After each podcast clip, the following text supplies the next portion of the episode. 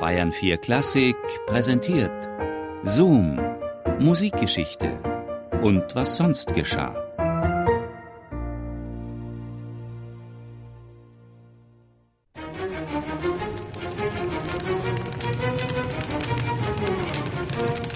War es ein Blitzschlag oder eine aus Unachtsamkeit umgeworfene Kerze? Die Ursachen des verheerenden Brandes, der Eisenstadt am 2. August 1768 heimsuchte, sind uns unbekannt. Seine Folgen dagegen sind gut dokumentiert. Zwei Tage und Nächte wütete das Feuer. Nur 20 Gebäude, inklusive der Stadtkirche St. Martin, blieben verschont. Die übrigen innerhalb der Eisenstädter Stadtmauer gelegenen Häuser fielen in Schutt und Asche.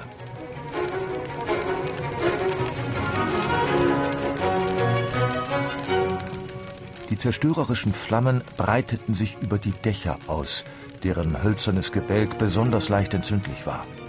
Von dort aus fraß sich das Feuer erbarmungslos in die unteren Etagen hinab.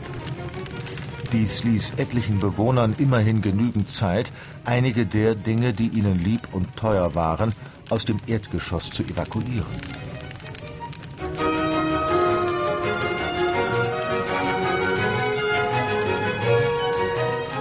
Im Anwesen Klostergasse Nummer 82 muss es so gewesen sein.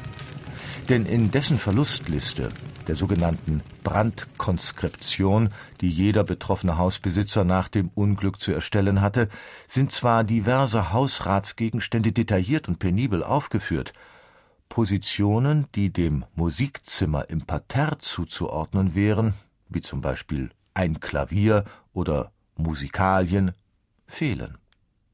Trotzdem gehen einige Historiker davon aus, dass der Eisenstädter Brand von 1768 der Musikgeschichte einen nicht wiedergutzumachenden Schaden zugefügt hat, indem ein ganzes Bündel an Manuskripten und Entwürfen den Flammen vermutlich zum Opfer fiel, darunter eine verschollene Sammlung von Klaviersonaten. Denn der Hausherr der Klostergasse 82 trägt einen prominenten Namen. Es ist der Komponist Josef Haydn.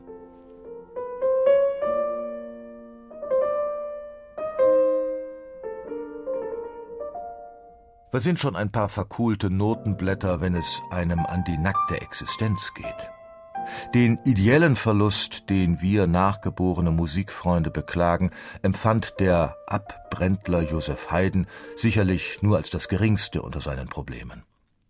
Denn die Eisenstädter Feuersbrunst verschärfte die finanzielle Situation des Komponisten auf dramatische Art und Weise.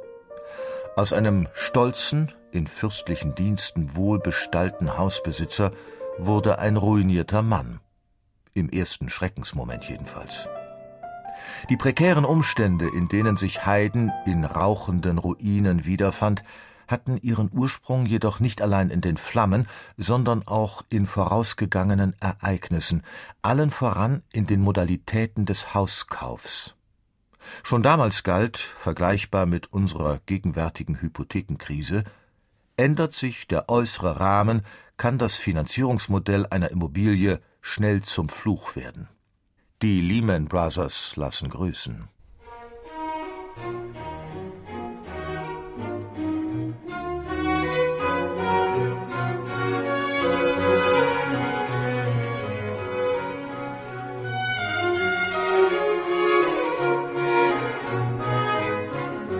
Josef Haydn und sein Eisenstädter Haus.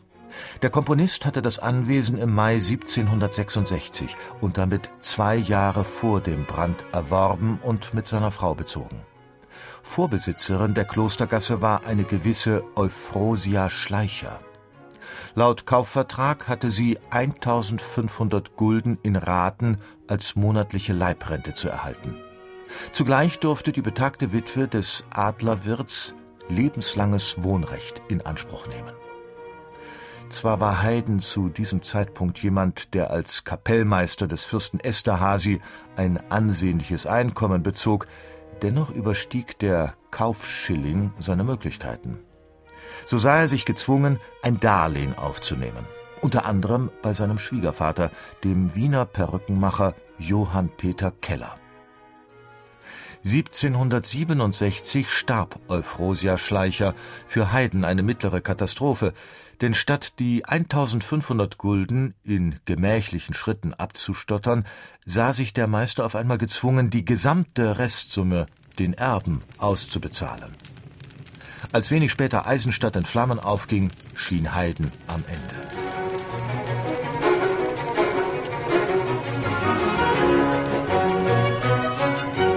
Josef Haydn hatte jedoch Glück im Unglück, denn sein Dienstherr Nikolaus der Prachtliebende war ein mitfühlender Mann.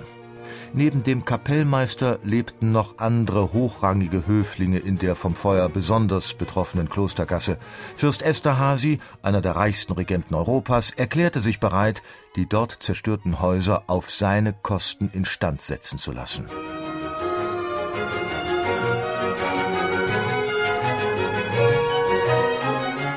Haydn wohnte zwölf Jahre in der Eisenstädter Klostergasse. Seine Zeit als Hausbesitzer stand jedoch unter einem schlechten Stern.